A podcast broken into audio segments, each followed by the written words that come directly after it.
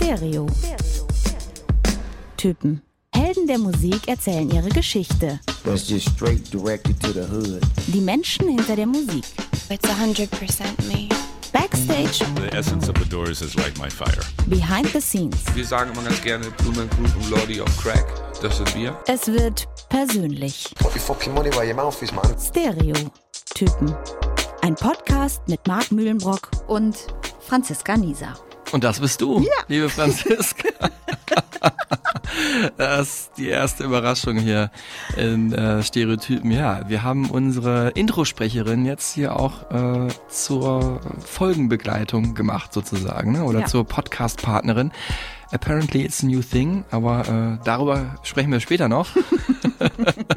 Erstmal sprechen wir über dich. Schön, dass du da bist. Ja, ich freue mich auch. Ich freue mich wirklich sehr. Ich wurde noch nie in einen Podcast eingeladen, deswegen ist das für mich hier absolutes äh, Neuland. Äh, ja, ich freue mich auch wahnsinnig, dass du da bist. Wir kennen uns ja schon echt ein paar Jahre. Ja. Ähm, Acht jetzt oder so, ne? boah, Oder? Ja, acht, neun Jahre ungefähr. 2014 oder sowas. Habt ihr angefangen? 2015 habe ich angefangen. Okay, ja, dann hast du recht. Ähm, genau, bei 1 Live Plan B nämlich, da bist du Moderatorin. Daher kennen wir uns hauptsächlich, weil ich ja oft als Autor in die Sendung gehe und irgendwelche Künstler, irgendwelche neuen Alben vorstelle. Das ist so dein Hauptding, ne? Mhm. Jetzt kannst du aber gerne erzählen, was du da machst und was du äh, sonst alles so machst. Ja, das ist mein Hauptding, genau. Äh, Moderatorin von dieser sehr schönen Sendung am Abend äh, in 1 Live. Und ansonsten habe ich auch selber einen Podcast.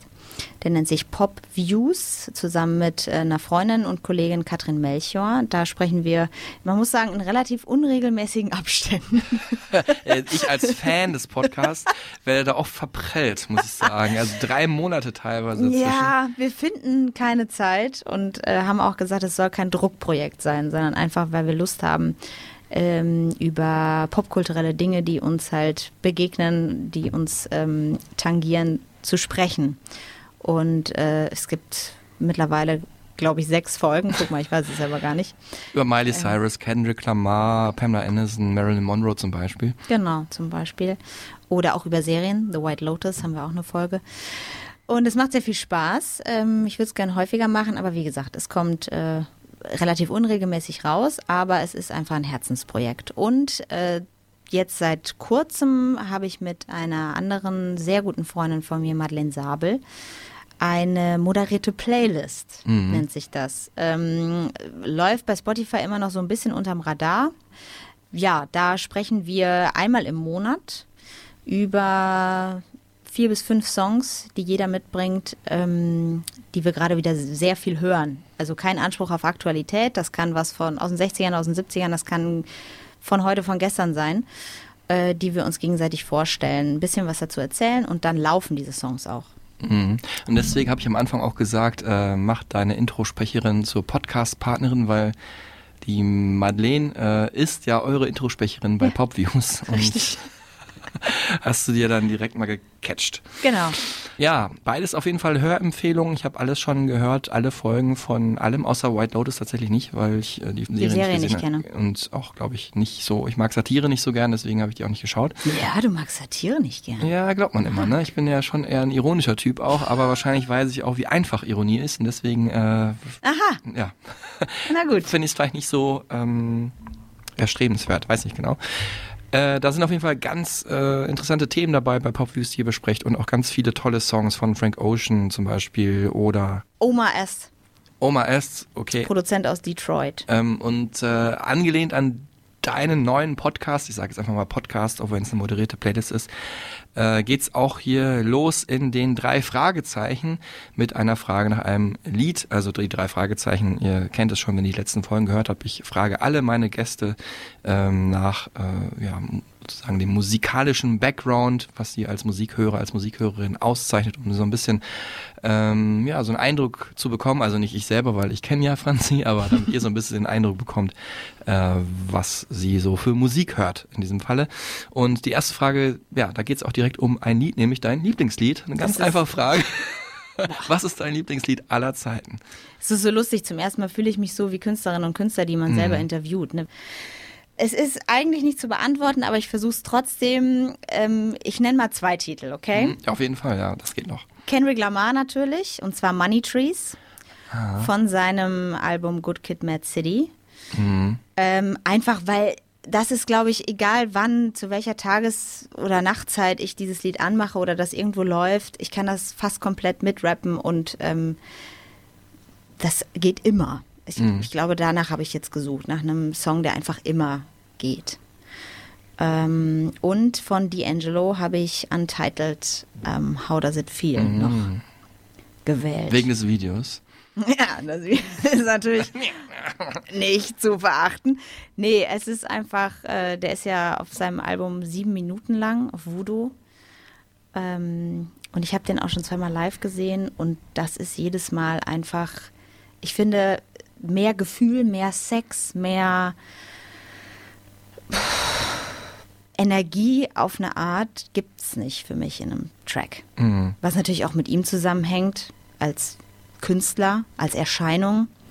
Ähm, wobei er natürlich bei, auf dem Voodoo-Cover noch ein bisschen anders aussah als mittlerweile. Ja, äh, weswegen ich das mit dem Video eingeworfen habe, damals ganz bekannt äh, ein ja, One-Shot, wo eigentlich er nur zu sehen ist, bis kurz unter die Hüfte auch noch nackt. Sehr gut aussehender Mann, auch gut trainiert mit Sixpack und man hat immer äh, rein interpretiert, dass während er diesen Song performt, ihm jemand einbläst, ähm, weil er das auch so sexy macht und so ab und zu nach unten guckt. Natürlich ist es, glaube ich, einfach ein guter gute, Schauspieler in dem Guter Moment. Schauspieler, gute Videoidee gewesen. Würde ich ja auch so unterschreiben, dass das auf jeden Fall geguckt wird, wenn man diese Idee gut umsetzt. Okay, zwei sehr coole Songs. Ähm, Frage Nummer zwei. Was für Musik hörst du, wenn du traurig bist? Da habe ich ähm, auf jeden Fall, was ich immer hören kann, wenn ich traurig bin, was meine Traurigkeit auch ganz oft nochmal verstärkt und danach geht es mir aber auch immer wieder besser, ist Radiohead. Ähm, aber auch Frank Ocean und James Blake. Also drei Bands, drei Künstler, die du vielleicht auch mit mir verbindest. Auf jeden Fall. Die ich auch sehr schätze und liebe. Also, die ich auch sehr viel höre. Vor allem Radiohead, ja. Ja, das ist Musik, die ich höre, wenn es mir nicht gut geht. Ähm, und die immer hilft. Das ist ganz interessant, weil äh, wenn ich das Traurige ausleben will, würde ich glaube ich auch solche Musik hören. Aber wenn ich so richtig, richtig todtraurig bin, dann kann ich nichts Gefühlvolles hören. Dann würde ich eher irgendwie was ja Metallisches hören, irgendwie Ja? Industrial Musik oder so. Ich weiß nicht. Es kommt halt darauf an. dass- Tool, also weil es ja auch emotional ist, aber ne, irgendwie sowas, ja, oder Deftones oder so. Ich liebe das eigentlich. Ich habe jetzt auch äh, vor kurzem Half Moon Run, die aktuelle Platte von Half Moon Run von dieser kanadischen Band, die finde ich auch überragend gut. Salt heißt die und ähm, die habe ich in der Dauerschleife gehört auf einer sehr langen Autofahrt und ähm, habe einfach immer wieder bei demselben Track angefangen zu weinen. Jedes Mal. Krass. Welcher war das? Ähm, Everyone's Moving Out East. Weil der, der ist so melodisch und aber auch so tragisch traurig auf eine Art. Ähm, also ich muss wirklich, je, jedes Mal, wenn er angefangen hat, habe ich angefangen zu weinen und habe mich so da reingesteigert in diesen, in diesen Weinmoment. Aber ich mag das. Mhm. Also es ist fast wie so eine Challenge auch dann für mich. So, okay, wie, wie traurig kann ich eigentlich werden? Das habe ich auch, ja. Das gibt's auch äh, bei dem einen oder anderen Lied. Ähm, Frage Nummer drei. Ja. Äh, ja, was wäre dein Wunschduett? Also welche beiden Künstler, Künstlerinnen sollten mal zusammen singen?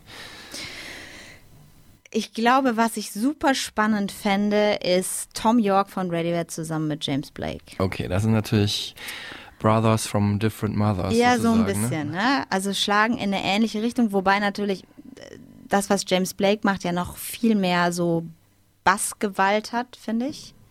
Hm. Ähm, aber ich, ich glaube, das würde super gut funktionieren, weil der Ja. Tom York auch so, so ganz experimentell elektronisch unterwegs ist seit langem und ähm, das fände ich richtig gen- genial. Das, das, äh, Würde ich mich drauf freuen. Ich sage mal, da geht es, glaube ich, der ganzen Indie-Gemeinde oder ja, Instagram-Blase, in der wir uns befinden, ähnlich. Äh, zwei der größten Melancholiker, aktuell größten Melancholiker, Leonard Cohen ist gestorben, äh, der Musikgeschichte in einem Song. Das wäre natürlich ein Traum. Und ich glaube, für James Blake wäre es auch ein Traum. Der ist Ich ein großer. Radiohead-Fan. Also, ich, äh, dein Wort in dieser beiden Götter Ohr. Und guck mal, wir sind in Großbritannien, da wollen wir jetzt ja auch hin. Ja, super Überleitung. Now to something completely different. Äh, the 1975, darum soll es ja heute gehen. Habe ich noch gar nicht erwähnt, ne? Gut, Nee. ihr habt es gesehen am Anfang, auf dem Cover steht es ja auch, es geht offensichtlich um diese Band. Und es gibt immer einfach ein kleines Intro, wo ich den jeweiligen Gast vorstelle oder der oder die sich selber vorstellt. Und es soll aber natürlich jetzt in den nächsten gefühlt fünf Stunden gehen um äh, diese großartige neue britische, ja, was sagt man, Indie-Pop-Band die uns beide sehr begeistert hat in den letzten Jahren, die uns beide auch äh, ja wegen des durchaus kritisch zu sehenden Sängers ne, einiges abverlangt hat. Da werden wir ganz am Ende drüber sprechen. Es soll aber hauptsächlich jetzt erstmal um die Musik gehen und davon haben sie auch ganz schön viel verkauft. 20 Millionen Platten. Hört sich jetzt nicht so wahnsinnig viel an, aber für eine Band heutzutage ist es schon, schon nicht viel, ohne. Ne? Da muss man auch sagen, wie das überhaupt gemessen mit Spotify und so weiter, haben sie auch jetzt nicht gerade wenige Klicks. Ähm, und sie sind für mich wirklich eine der wenigen, ja, kann man Rockbands sagen? Ich würde eher so sagen, so. Es gibt Leute, die sagen ganz definitiv Rockband. ja, so, es ist einfach eine Band-Band, ne? Es gibt nicht so viele richtige neue Bands, die wirklich so ganz oben anklopfen, was den Erfolg angeht in den letzten Jahren. Ähm, und die dann auch noch irgendwie relevant sind, ne? Also die Musik von denen wird ja auch von Kritikern sehr geschätzt. Äh, Sie haben äh, Brit Awards gewonnen, äh, den Ivor Novello Award, das ist ein ganz wichtiger Preis, äh, den Songschreiber bekommen. Also da geht es hauptsächlich um die Songtexte, hat Matty Healy gewonnen, der Sänger und Songtexter von äh, The 1975. Nominiert waren sie für wahrscheinlich den wichtigsten Musikpreis, zumindest für mich ist er das überhaupt, der Mercury Prize, der das wichtigste britische Album des Jahres ehrt, haben sie nicht gewonnen zwar, aber auch für einen Grammy nominiert, also eine sehr wichtige Band. Die haben auch zweimal, glaube ich, den Brit Award als best, beste britische Band gewonnen. Ja, insgesamt vier. Ich muss mir das tatsächlich immer rausschreiben, weil ich mir sowas auch nie merken Nee, kann oder warum auch nicht. auch? Es ist auch nicht das Allerwichtigste, aber es soll so ein bisschen zeigen, dass diese Band auch eine ganz krasse Relevanz hat da draußen. Äh, egal jetzt, ob ihr als Fans diese Folge angeklickt habt oder einfach mal wissen wollt, was bei denen so geht oder vielleicht eh, das ist das Beste, jede Folge von uns anhört. Doppelt und dreifach und sie weiterempfehlt. Ähm, Ich finde das, ich fand das sehr, sehr spannend, dass die da äh, den Brit Award damals, als sie die den zum ersten Mal gewonnen hatten. Ich weiß nicht, wie es dir da ging, weil ich kannte zwar die Band, aber für mich war nicht klar, dass die so eine starke Relevanz haben, gerade in Großbritannien auch. Das war, glaube ich, 2016 oder 2017, ich bin mir gerade nicht so sicher. Ähm, und auch jetzt, die sind ja wirklich, das ist ja mit die eine der größten britischen Bands gerade. Und hier in Deutschland, wenn du sagst 1975, dann gucken dich viele einfach mit ganz großen Augen an. Ich glaube, außer so in Teenagerkreisen ne? oder so in jüngeren Kreisen, da sind die nicht zuletzt auch wegen des sehr attraktiven, auch sehr streitbaren und ja, so rebellischen Rockstar-Sängers Matty Healy sehr bekannt auf jeden Fall und auch sehr beliebt. Ähm, ja, und von der Musik her, glaube ich, einige Songs werden schon viele Leute kennen. Nur die wissen, also Wissen ich nicht, würde, würde auch sagen WDR2-Hörer oder so, äh, ohne zu wissen, dass das von The 1975 ist. Mhm, da kannst du recht haben, ja. Ähm, Preise hin oder her, dafür macht's die Band natürlich nicht. Äh, sagt hier Matty Healy schon mal, ähm, den wir jetzt hier schon mal am Anfang direkt hören. I don't want to say we only do it for fun because I suppose like there's an element of ourselves that we do take quite seriously, but because we started when we were 13 and the core of it kind of starts there, it is kind of done for fun. So the only reason that we want to make something is the most interesting thing that we want to make. It's not what an audience would want or as I'm sure you're aware, we've never I mean we've been distributed by major labels, but we've never been on a major label and we're like an arena filling band so we've never had people coming into rooms and saying this is good or that's not good or you should do this we've just delivered 22 track ga- garage records to people and hoped for the best Ich nehme mal hier gerade einen Schluck aus meinem koffeinhaltigen Getränk. äh, ich habe auch überlegt, ob ich es erwähne. Ich habe so ein bisschen Jetlag tatsächlich, weil es immer auch so ein bisschen dekadent wirkt, wenn man das erzählt. Aber ich war gerade in Übersee im Urlaub und In Übersee. Das sagen auch nur Menschen, die so alt sind wie die, du. die in Übersee waren. Ja, oder? liebe Franzi. Ähm, und äh, ja, also ich, also ich komme nicht klar. Ich bin so müde immer tagsüber. Es ist so krass. Ich finde immer, der Rückweg ist auch schlimmer, ne? Ja, natürlich. Dann, weil so ist ja eigentlich schön, wenn du hinfliegst, bist du schön morgens wach, kannst den ganzen Tag nutzen. Abends, klar, bist du ein bisschen müder, aber fällst auch gut und hast viel erlebt ins Bett. Aber zurück, grauenvoll. Also, Luxusproblem, ne? ich will nicht meckern. Nur falls, ich hier, falls ihr mich hört, dass ich ab und zu mal hier an der Dose nippe, Falls ich hier gerne. dann liegt's an Franz. Genau. Äh, jetzt, also ich wollte eigentlich sagen, ich nehme den Schluck, dabei geht's jetzt für dich ans Eingemachte. Wir spielen jetzt hier die kurzen 75. Nein, wir spielen die kurzen fünf. Ähm, ihr werdet es kennen, es sei denn, ihr habt wirklich gar keine Folge von uns gehört. Es ist das Quiz, was ich immer spiele, äh, jahrelang mit Tillmann Kölner und jetzt immer mit den Gästen, die mich hier besuchen. Ich habe aus fünf der bekanntesten Songs von The 1975 jeweils eine Sekunde genommen und die blitzschnell hintereinander äh, geschnitten. Es ist, muss ich sagen, ein absoluter Mindfuck. Ähm, Gut, dass du das schon sagst. ja, es ist, ich muss sagen, Franzi, es war noch nie eine Runde so schwer wie diese. Ja, weil die tatsächlich muss man ja auch sagen, die Songs dieser Band, die klingen auch oft ähnlich. Bis sie ihre Einstellung so ein bisschen dazu geändert haben, ne? dann klangen sie auf einmal super divers, werden wir nachher auch noch besprechen. Aber ja, da hast du recht, viele der bekannten Hits klingen sehr ähnlich. Also die Alben sind sehr unterschiedlich, aber ja, Ja, genau. ne, es ist, Und dann ist auch noch so, dass die Songs auch Titel haben, die einem nicht unbedingt direkt in den Kopf kommen, finde ich immer. ja, die sind erstens sehr lang. Auch das. Und zweitens immer irgendwas mit If You're oder Love oder Shy oder ja, ich bin gespannt. Ich, boah, das viel mehr Respekt vor diesen fünf Sekunden jetzt als vor der kompletten Folge.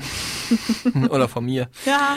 Ja, ich muss auch sagen, es ist das erste Mal wirklich, also vorher hätte ich gesagt, ich weiß nicht, ob ich die erraten würde. Ich mache ja immer dieses Quiz.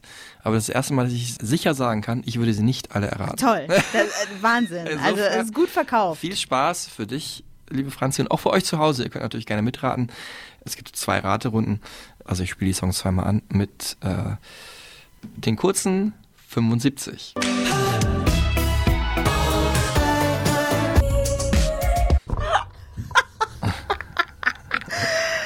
Ähm, wow. Okay. Warte.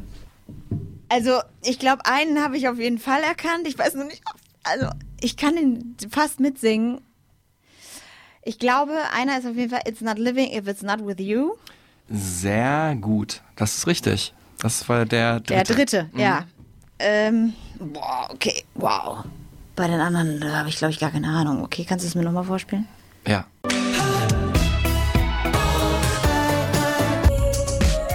Beim letzten habe ich das Gefühl, den habe ich noch nie gehört. Der vorletzte ähm, habe ich auch im Ohr. Ähm, aber was ist das für ein Song? Mein Gott, was ist das für ein Titel? Ähm, I'm in love with you? Richtig, ja. Zwei schon mal. Zwei von Oh. Gott sei fünf. Dank. Okay. Und äh, als kleiner Tipp, Der erste? der erste kennt- kennt man, das so ist schon so einer der bekanntesten Songs. Dann kommen eigentlich zwei in Frage. Ich sag jetzt, der erste ist Chocolate. Nee, Ja, dann Somebody Else. richtig, genau. Also drei von fünf. Ja, gut. Hast du noch eine Hilfe. Chance auf die anderen beiden? Auch, also der zweite ist möglich, daran auch ein recht bekannter Song, aber auch nicht. Kannst du sagen, auf welchem Album? Das, ist zu viel das gesagt, wär ne? zu viel gesagt, Hm. ja. Ähm, Also- ich will, kann dir nur sagen, das sage ich aber auch allen, die hier sitzen. Ich kann ja nicht sagen, auf welchem Album es ist, aber ich kann dir sagen, natürlich kannst du dir vorstellen, bei fünf Alben von der Band, dass ich die ungefähr, dass ich von jedem ungefähr einen Song nehme, ne? Dass ich jetzt nicht fünf von einem nehme, ne? Ja, okay. Ähm, dann, äh, dann, dann haben wir ja noch keinen vom, vom Debüt. Es ist natürlich jetzt mehr so Sherlock-mäßig bei dir, ne? Nicht so. Aber okay, mach mal. Also ich gebe dir noch eine Chance, du hast jetzt noch einmal raten. Ähm, weil sonst ist es, glaube ich, eher logisches Überlegen, welcher Song noch fehlt, an den Song zu erkennen. Sex? Nee, falsch, es wäre Robbers gewesen. Ah. Genau. ja, der, der Aber ist ja so alt, der Song. ja, das Wisst ist. ihr, der ist so alt, den kenne ich schon gar nicht mehr. Der, der, den haben die aufgenommen, wie alt waren die? 13 gefühlt? Das war, glaube ich, Also- 1975, glaube ich. Ja, genau. Danach haben sie sich benannt. Ja. Nee, äh, genau, also das war also knapp daneben. Ich habe jetzt auch deswegen schon die Lösung gesagt, weil es war jetzt ein bisschen mehr raten, äh, welche Songs noch vom ersten Album waren. Aber natürlich sehr gut kombiniert ähm, und sowieso auch sehr gut erkannt. Ich hätte, also weiß nicht, ob ich auf drei überhaupt gekommen wäre. Äh, für dich, Franzi, und für alle zu Hause, die auch mitgeraten haben, gibt's jetzt hier die Auflösung Willst du was sagen? Nee, einer fehlt ja noch, wollte ich gerade Ja, sagen. ja, genau. Aha. Einer fehlt ja noch, äh, die mittellangen fünf. Und jetzt mal ist ganz spannend, weil den sage ich auch ganz am Ende erst. Das waren also Somebody Else vom Album äh, Nummer zwei. I Like It When You Sleep, For You Are So Beautiful, Yet So Unaware of It. Sehr prägnanter Titel. 2016 und natürlich aber auch bekannt geworden durch die Serie 13 Reasons Why. Dann vom Debütalbum, was auch 1975 hieß, Robbers, eine der Singles. 2013 war das dann, äh, hast du richtig erraten, It's Not Living If It's Not With You aus dem Album A Brief Inquiry into Online Relationships 2018. Und als viertes kam I'm in Love with You aus dem Album Being Funny in a Foreign Language, dem aktuellen Album aus dem letzten Jahr. Und als letztes What Should I Say ähm, aus dem Album Notes, Ah. Notes on, a Conditional Form aus dem Jahr 2020. Und hier hören wir alle nochmal.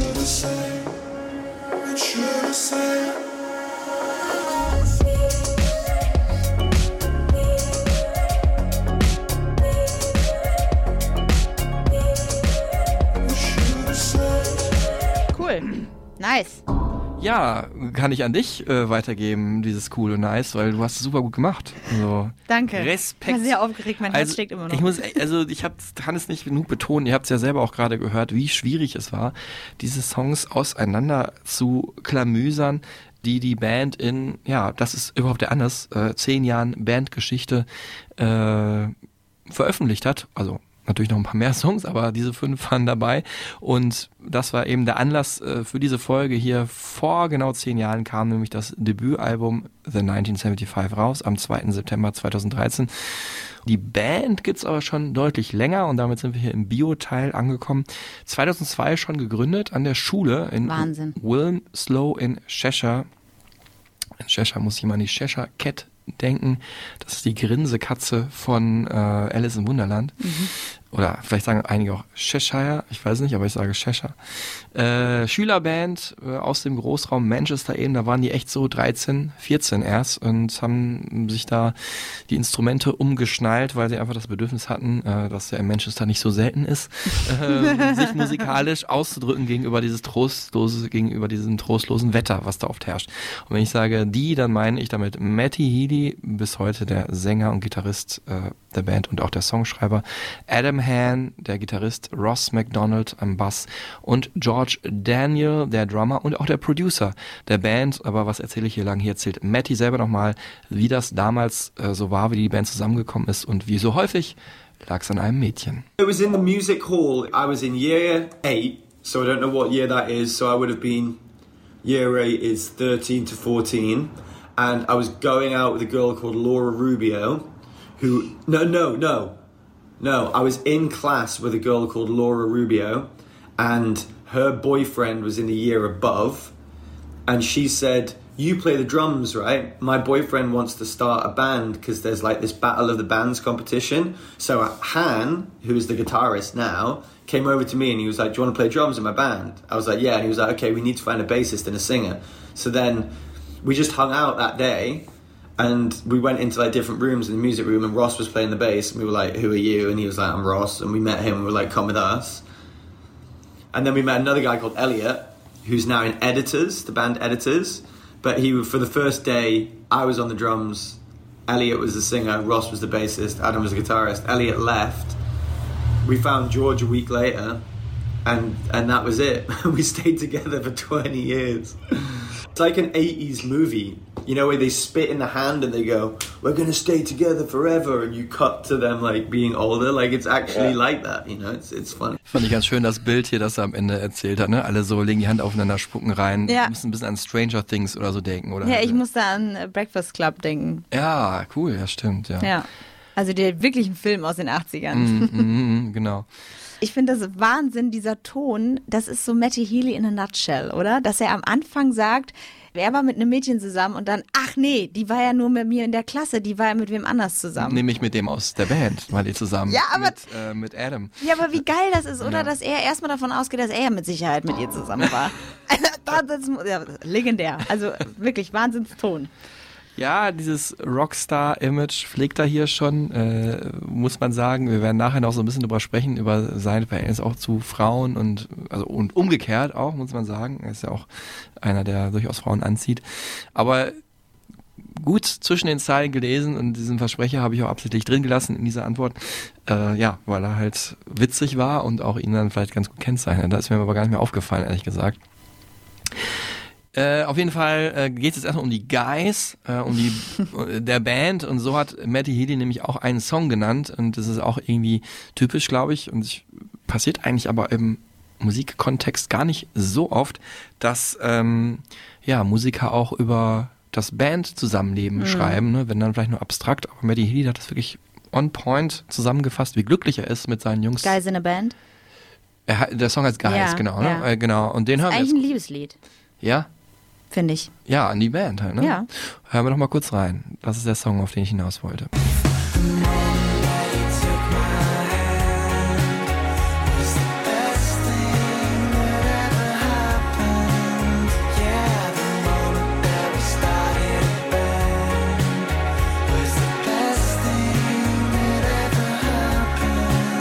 Ja, und dann haben sie sich überlegt, wir nennen uns The 1975, ne? Warum überhaupt? Weißt du das? Ja, das weiß ich wohl. Ähm, die hatten erstmal ein paar andere Namen. Also ich habe mir das mal hier notiert. Me and You versus Them. Those 1975s Forever Drawing Six Talkhouse. For, ich lese, lese das wirklich gerade ab, deswegen muss ich dir so ein bisschen um das Mikro rumwursteln. Uh, the Slow Down and Big Sleep. Okay. Drive Like I Do hießen sie dann recht lang und dann sind 1975, weil Matty Healy nämlich ein Buch besonders toll fand und das war On the Road von Jack Kerouac, äh, großer amerikanischer Beat-Autor, Ende 50er, Anfang 60er. Ähm, Freund war- von Allen Ginsberg, oder? Genau, das war eigentlich so eine äh, Generation, ähm, Ja, Beat Generation. an? Ja, wie heißt? Neil Cassidy, auch sein bester Buddy von Jack Kerouac mit dabei, weiß ich deswegen so gut, weil ich tatsächlich jetzt äh, in San Francisco noch im Beat Museum war und mir da einige alte Fotografien anschauen konnte. Ähm, bin auch sehr interessiert an dieser Ära.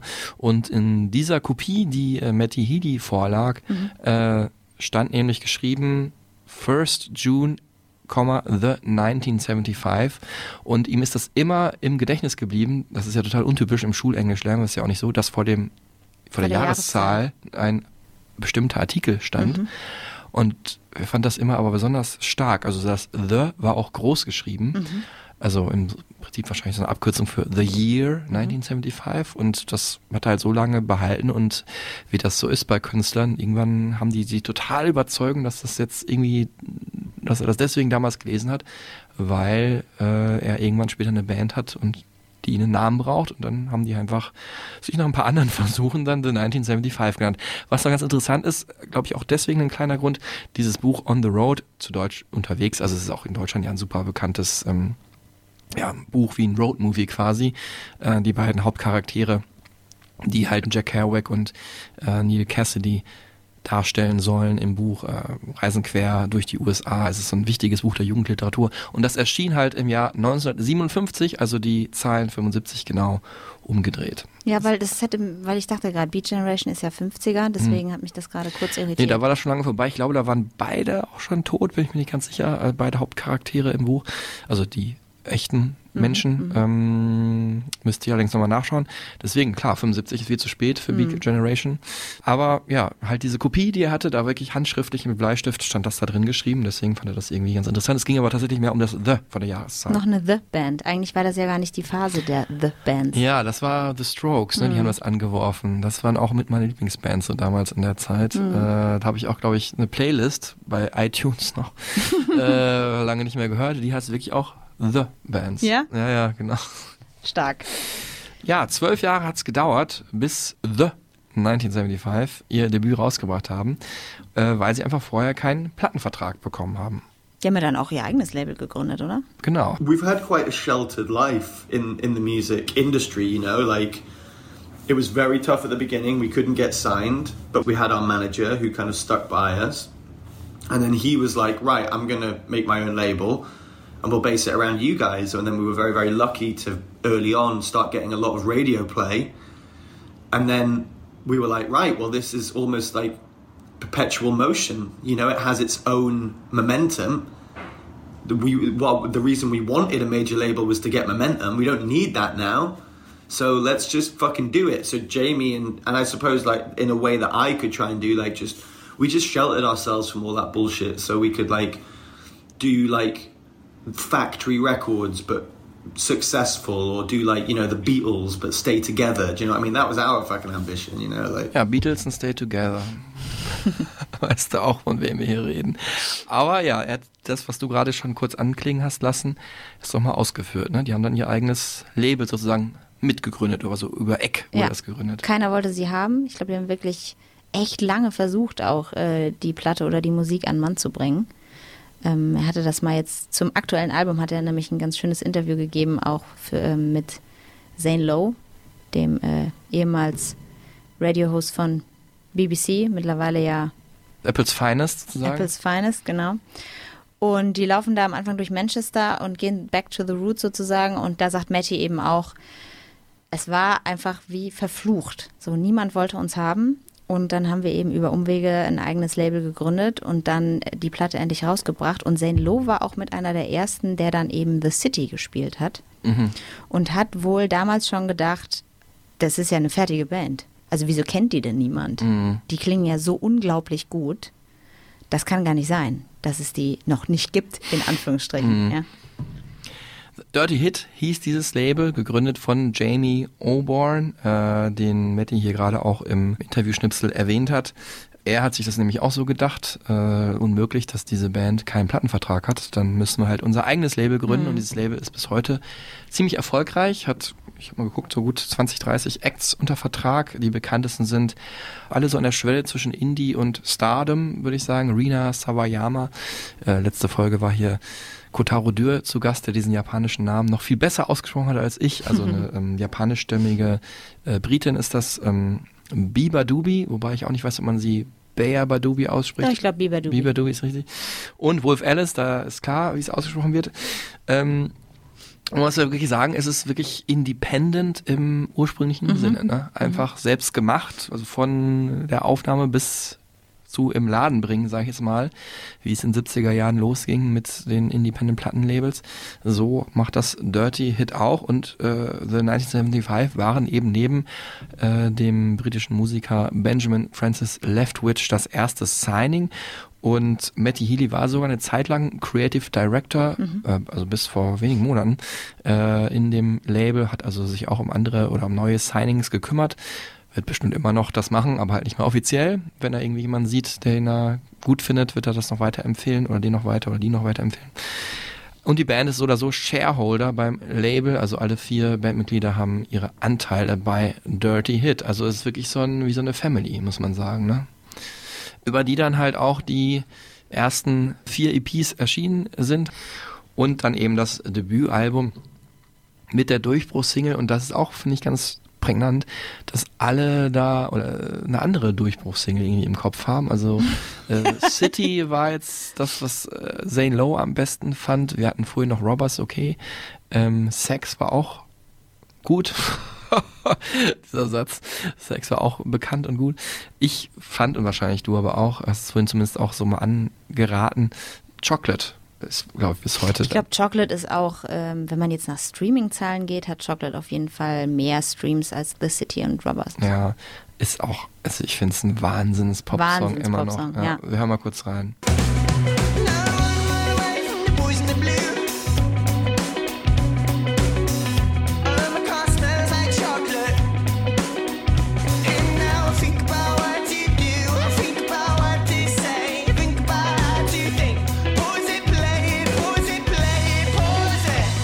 Also nicht nur Wahnsinns-Pop-Song, habt ihr jetzt gerade auch nochmal reinhören können, sondern auch ein essentieller Song für Matty als Songtexter vor allem, erklärt er hier in dieser Antwort. Yeah, chocolate's fucking weird. You know what chocolate is? Chocolate is the way that I write without the writing part. So I wrote chocolate like in my parents' bedroom. Like chocolate didn't change that much from the original version to when it became like this huge radio hit. And so I hadn't gotten into like lyrics yet.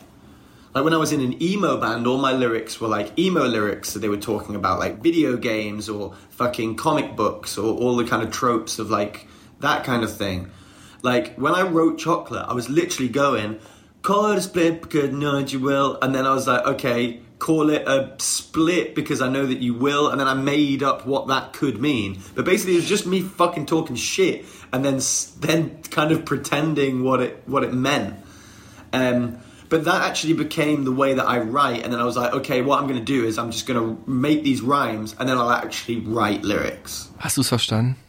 Ich musste drüber nachdenken. Also ich musste jetzt einmal lachen oder wir mussten beide lachen in dem Moment, wo er so selber seinen eigenen Song so comichaft nachsingt. Ne? Also, äh, was ich verstanden habe, ist, dass er gesagt hat, er hat sich überhaupt keine Gedanken eigentlich am Anfang über die Lyrics gemacht und hat irgendwas vor sich hingemumbelt. Und, Mhm. und dann hat er angefangen, diese Lyrics into, also Sinn aus diesen zuerst gemummelten Wörtern zu machen, aber ich bin mir nicht so sicher. So war das jetzt bei Chocolate, genau. Ja. Vorher hat das nämlich eher sich Texte überlegt, die einfach zu Emo-Musik zum Beispiel passen. Ne? Und dann hat er gesagt, er hat über Computerspiele gesungen oder Comicbücher. Und dann hat er gesagt, ähm, ich lasse mich jetzt einfach von dem leiten, was mir der Song gibt. Mhm. Und hat dann einfach so improvisiert, gemumbelt halt und dann natürlich im Nachhinein die Songs mit sinnvollen Wörtern aufgefüllt, aber jetzt nicht so komplett äh, alles nochmal umgekrempelt, dass er Mhm. da, ich will jetzt über, weiß ich nicht, Atomkrieg oder so kriegen, Mhm. äh, singen, sondern hat das dann einigermaßen so gelassen, wie halt die Intuition es ihm vorgegeben hat. Also so ein bisschen, ja, wie nennt man das? Stream of Consciousness Ja, vielleicht, genau. aber nur unter Beeinflussung der Musik oder so. Ich finde das, der, der Song, der ist deshalb auch so toll, finde ich, weil der, der hat ja so eine ganz wahnsinnige Energie. Mhm. Ähm, und Chocolate ist ja ein Synonym für Weed. Mhm. Also es geht wohl um die Langeweile eben in diesem Dorf, äh, in dem er aufgewachsen ist, da im Nordosten Englands, Mhm. bevor er dann eben in den Nordwesten gezogen ist, wenn ich das richtig jetzt auf der Landkarte Genau, ist glaube ich in London sogar geboren und dann Ja, genau. oder dann war er in Australien auch mal. Ja, genau. Und Und dann, dann ist Nordosten und dann nach Manchester, ja.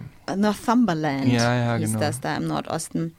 Und er hat auch längere Zeit auf einer Farm gelebt, also wirklich mit seinen Eltern so ganz far off. Mhm. Und um diese Langeweile zu betäuben, hat man konsumiert auch teilweise. Und dieser Song äh, spricht eben auch, so wie er das mal erzählt hat, die äh, Administration in diesen Dörfern an, die eben nichts dafür tun, dass sich Jugendliche da irgendwie ein bisschen wohler fühlen. Mhm. Ich hab, hätte ja gedacht, es, also nur jetzt vom Bild her, dass es um Peace geht, eher als um Weed, weil das natürlich so ein bisschen aussieht wie Schokolade, aber. Ach so, das das kann natürlich auch sein. Da kenne ich mich jetzt nicht so gut aus. Unterschied Peas, Weed, da weißt du vielleicht jetzt mehr, aber es ist auf jeden Fall ein Synonym für Drogenkonsum. Ja. Okay.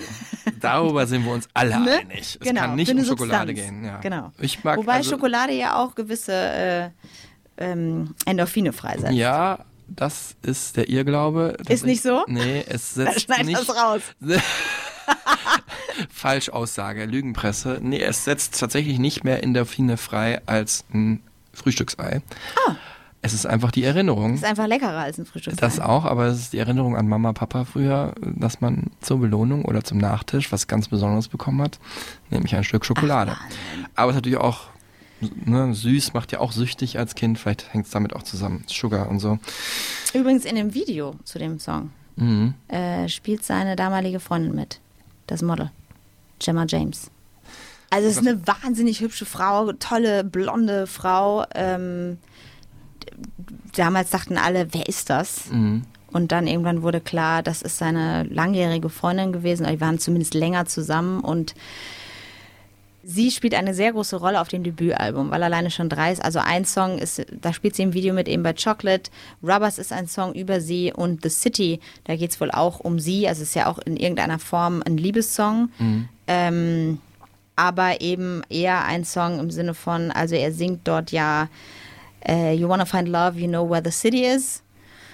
Und da geht es darum, dass er äh, nicht in der Lage war, auch aufgrund von zu viel Drogenkonsum wirklich zu lieben oder eine andere Person äh, ranzulassen, ne, zu, sich zu kümmern. Und ähm, die Beziehung ist auch, glaube ich, hat danach auch nicht mehr lange gehalten. Also es war, glaube ich, eine relativ ungesunde Beziehung. Ja, es ist natürlich auch, ähm, ist jetzt eine Binsenweisheit einerseits und eine Theorie, die man nicht be- oder widerlegen kann, aber ich glaube, diese Authentizität merkt man einer Band an. Ne? Ich würde auch nicht sagen, dass nur Bands, die authentisch sind, erfolgreich sind. Ähm, du kannst, glaube ich, auch super fantasievolle, abstrakte Lyrics singen und einfach einen Hit landen.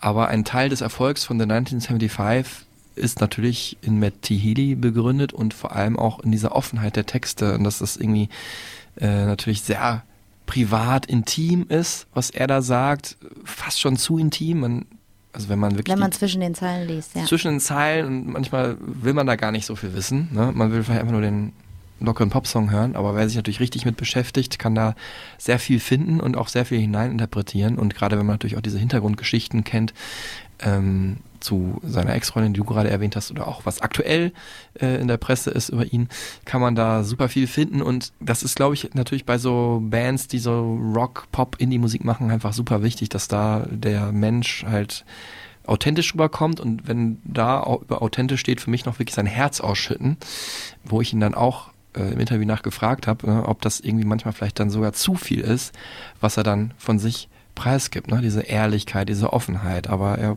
sagt, ist da einfach so. This is an interesting point because this happens in conversations in, in my in my label and and with other artists and stuff like that. That like with for me, I've been talking to this about a lot of journalists. I think the reason that my earnestness or my let's let's use the word earnestness. The reason that my earnestness really translates when it does is because if you're only ever earnest in your art, you immediately start getting diminishing returns. That basically you kind of become the boy who cried wolf. Because if there is no dynamic in, in your personality, if you're not a bit silly or if you're not truly human, then the moments where the human come out aren't as potent. So when I like lay myself bare, it's a person laying themselves bare. It's not a construct of a person that you're expecting to lay themselves bare. And this is the thing with artists that just want to be earnest all the time. You don't believe them when they are. But that's why people believe me when I am. Because I'm not earnest all the time, because nobody is.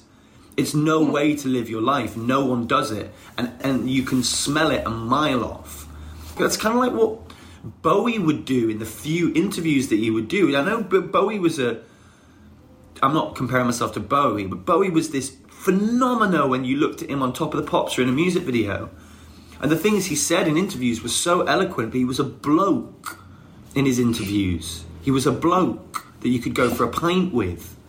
Do you know what I mean? And that's that's what's important to me. Jetzt kommen wir zum kompletten Gegenteil, nämlich zu diesem, was wir jetzt, sagen wir mal, den Blog gerade, waren vielleicht so die Stream of Consciousness aus dem Herz geschriebenen Songs. Es gibt auch so konzipierte Songideen bei The 1975, die auch sehr gelungen sind, muss man sagen. Äh, ein Ding, was immer wieder vorkommt, ist das Intro, was auch heißt wie The 1975, nämlich The 1975. Und da hören wir jetzt mal kurz rein. Ich habe mir jetzt einfach irgendeins ausgesucht, weil wirklich jedes Album mit einem Song beginnt, der The 1975 heißt.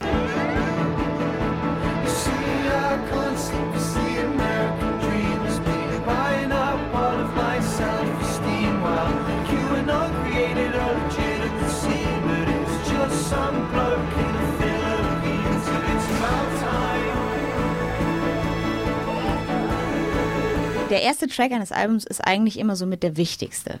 Daran mache mach ich fest, möchte ich weiterhören oder nicht. Ähm, deswegen ist es natürlich ein bisschen schwierig bei The 1975, weil das ist ja immer nur wirklich oft ein sphärisches Intro. Aber es ist immer so, dass man reingesogen wird. Also äh, man hat immer das Gefühl, ich habe die Platten einfach mal so durchlaufen lassen, äh, bin mit Kopfhörern durch die Wohnung gelaufen und habe gar nicht drüber nachgedacht, welche Platte läuft jetzt gerade und wusste aber immer, ach, jetzt kommt die nächste. Als wieder so ein sehr sphärisches, schönes Intro kam, was mich wieder eingeführt hat in so eine neue Ära. So the 1975 is always our status update. It used to come from the video game thing of, you know, when you turned on a Mega Drive or if you turned on a PlayStation, it would go Sega or. It would check in with you. It would like load up, remind you what it was, and then do the thing. That's where that came from. Now has become a pure abstraction of itself. So it's been through these modes of abstraction where it started with the original, then we did a new version of the original. Then the third album was a new version of the second original. Then the fourth album came about because we were like, well, why, do, why don't we use a new voice this time? Then we started talking about important voices of the time, and it was 2018. Greta had the most important voice of the time, and then we thought, you know what, let's just let her talk, and that will be our status. But the 1975 can be whatever, as long as it's a status update which is why the 1975 kind of serves as like I describe the cultural, social, political environment that I'm living in at my age. Das ist ja sowas von geil einfach. Also es ist mega clever, oder? Mega gut. Beides, also ich finde alles, was er gesagt hat, in dieser, in, diesem, in dieser Antwort gerade mega gut. Einerseits, dass es halt so ein Erkennungsmelodie ist, ne? Wie halt, ja. Klar, das ist ja was, was man auch schon selber auch fühlt. Aber darüber hinaus, das, was er dazu sagt, ist ja Wahnsinn. Dass es immer so ein Status-Update ist, dass Ja. man immer, äh, dass immer das Intro ein bisschen verändert wird und dass dann immer im Fall von Greta ähm, sie überlegt haben, was für eine Stimme setzen wir jetzt drauf. Und 2018 war eben die Stimme Greta Thunberg und dann haben sie die draufgesetzt und haben dadurch schon direkt eingeleitet, dass das Album vielleicht auch ein politischeres wird. Ja, und selbst wenn nicht, denkt man die ganze Zeit drüber nach, ob es eventuell ein politisches Album ist oder ein Statement ist. Und das ist ja auch irgendwie Kunst, dass es anregt zum Nachdenken. Und ähm, so wurde eben dieses Intro, was am Anfang ja so ein bandinternes Kennzeichen war und vielleicht mehr so nach innen geblickt hat, zu einem extrovertierten Statement über den Status quo der Welt, in der wir leben, weil sie hat da wirklich, ähm, ja, was ist das gewesen? Gedicht war es nicht, vielleicht so eine Art Aufsager, Essay oder so, den sie gesagt hat, äh, mit Dingen, die ihr wichtig sind. Und äh, das hat dem Album eine ganz neue Note gegeben, ohne dass man irgendwie mit dem Finger drauf zeigen konnte, was für eine Note das ist. Eine Note on a conditional form. so heißt das Album, sorry. Uh, Notes on a conditional form. So heißt auch übrigens im Untertitel unsere Folge hier. Ähm, aber äh, das ist ja auch Kunst, ne? dass es nicht aufklären muss, sondern nur anregen muss. Und das fand ich super gut gelungen. Äh, The 1975 äh, sind tatsächlich auch eine Band, die dahinter steht, also nicht nur darüber singt oder anregt, ähm, sondern auch selber was für den Umweltschutz tatsächlich macht.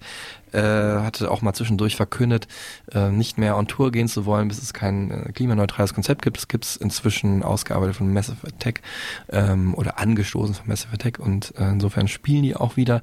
Äh, es ist tatsächlich ja eine Band, die sehr äh, zeitgemäß auch sich Gedanken macht über die Welt, in der wir leben und das hört man wahrscheinlich am allermeisten in dem Track, den wir jetzt kurz anspielen, Love It, We Made It, äh, laut Matty Healy, habe ich jetzt leider kein Interviewschnipsel zu, aber der beste Song, zumindest von Lyrics her, den sie je geschrieben haben. Ja? Warum? Ja, sage ich dir gleich. Okay.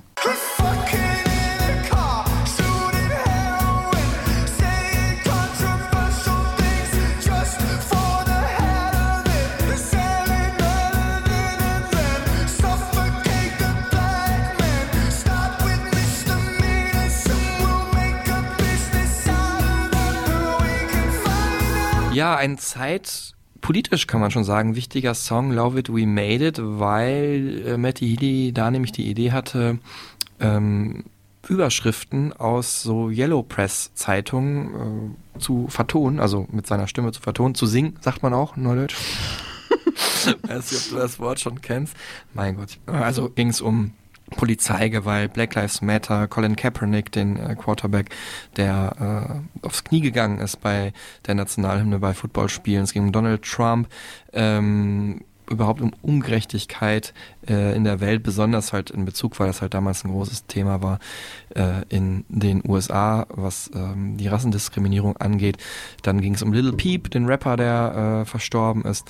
Also alles Sachen, die irgendwie wichtig waren, passiert sind und dadurch, dass die so aneinandergereiht sind, diese Überschriften, wirkt das einerseits natürlich so sloganhaft, aber es hat auch eine unglaubliche Schärfe dadurch, weil man merkt, wie gnadenlos die britische Presse, ist das in diesem Fall vor allem, so Sachen formuliert und auf den Punkt bringt, auch wie parteiisch, finde ich. Ne? Fand So ein ich bisschen die britische Bild äh, Aneinanderreihung vielleicht. ne? Genau, also wer sich nicht so ganz auskennt, ich habe auch mal in England gelebt, deswegen sage ich das, die englische Presse ist ungefähr so schlimm wie das deutsche Fernsehen und umgekehrt. Also in Deutschland gibt es ja Bild und vielleicht in Köln noch eine Express, da gibt es jetzt nicht so viel, aber in England gibt es unglaublich viele äh, Boulevard-Presseblätter, wo eins schlimmer ist als das andere. Dafür ist das englische Fernsehen ja relativ human und normal, das ist bei uns halt viel schlimmer. Ähm, ja, und 1975 haben damals irgendwie, es ist fast äh, auch wieder ein bisschen Bowie-mäßig, der hat ja auch mal so eine, eine Songschreibetechnik genutzt, wo er so Schlagwörter aneinandergereiht hat, die aber jetzt nicht aktuellen Bezug hatten oder politischen Bezug hatten. Und fand ich irgendwie sowohl künstlerisch wertvoll als auch dann vom Endergebnis wertvoll. Mein Lieblingssong von den 1975 ist es jetzt nicht unbedingt, aber ähm, auf jeden Nee, Fall. wichtig auf jeden Wichtig. Fall, ja.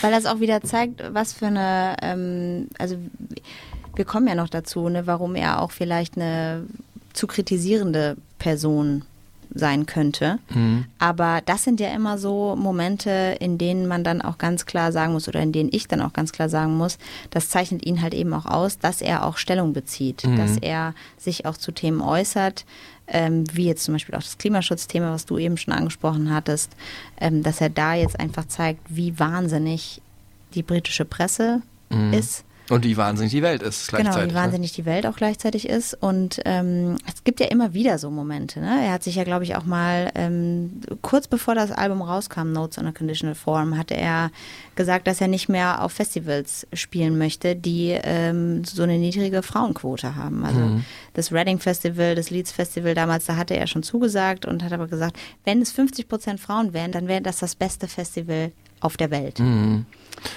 Das sind schon immer so Momente, da denke ich mir, so irre wie du manchmal bist, wenn du auf den Punkt kommst, hat das immer Hand und Fuß und ist immer äh, politisch so, dass man das unterschreiben möchte. Bevor wir jetzt nochmal zu dem Songschreiber und auch vielleicht dem Menschen Matty Healy kommen, reden wir nochmal über die Musik.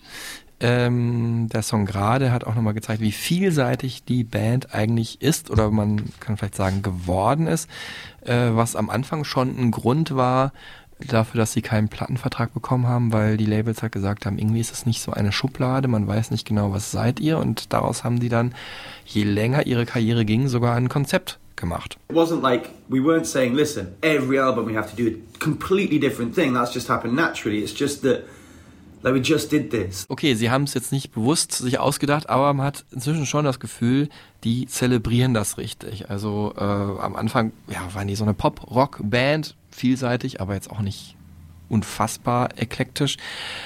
Wobei das zweite Album ja schon äh, in eine schon eine neue Schublade aufgemacht hat, finde ich, soundtechnisch zum, im Vergleich zum ersten. Mhm. Es hatte viel mehr so 80er-Vibes. Ich musste ganz oft an Index S denken Mhm. bei verschiedenen Tracks und ähm, das war auch synthetischer. Stimmt, ja. Und diesen 80er-Vibe, den haben sie ja bis heute beibehalten und man muss auch sagen, die erfolgreichsten Songs haben halt diesen 80er-Vibe von ihnen.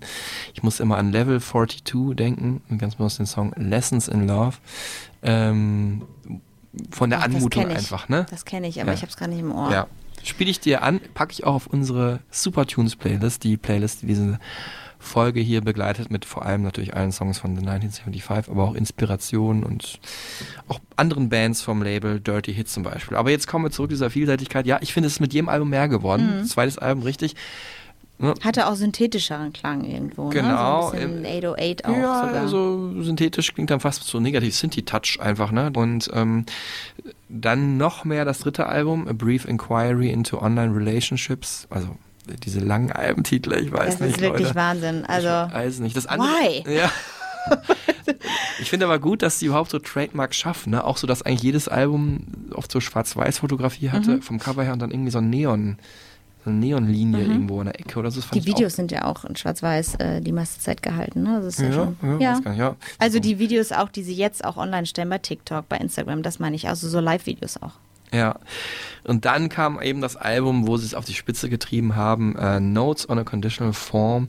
Da das scheint ja dein Lieblingsalbum zu sein. Es ist tatsächlich so, äh, wobei ich mit dem Vorgänger, da bin ich auch schon richtig reingerutscht, aber ich fand die Songs dann noch besser auf dem Album. Und wir hören jetzt mal rein in eine sogenannte, wie wir beim Radio sagen, Hook-Collage. Franzi muss lachen, weil das so ein Begriff ist, den wir jeden Tag ungefähr tausendmal äh, verwenden und da draußen aber gar nicht so bekannt ist, glaube ich. Wo dann echt, ja, jetzt mal hier die, die Eine Aneinanderreihung von, ähm, sagen wir mal, Refrains. Genau, äh, Stellen im Song, die Wiedererkennungswert haben. ja, das ist der Unterschied, glaube ich, zwischen Hook und Refrain, oder? Also Refrain ist Eine im, Hookline kann ja was anderes sein als ein genau, Refrain. genau, kann halt einfach der prägnan- prägnanteste Teil sein, wo man dran hängen bleibt. Und Refrain ist vom Aufbau immer das, was nach der Strophe kommt. Und ähm, da hören wir jetzt hier mal einfach aneinandergereiht die, also fünf oder sechs unterschiedlichste Songs von eben diesem Album Notes on Conditional Form. Ich finde es immer noch ein Wahnsinn, was die da erschaffen haben.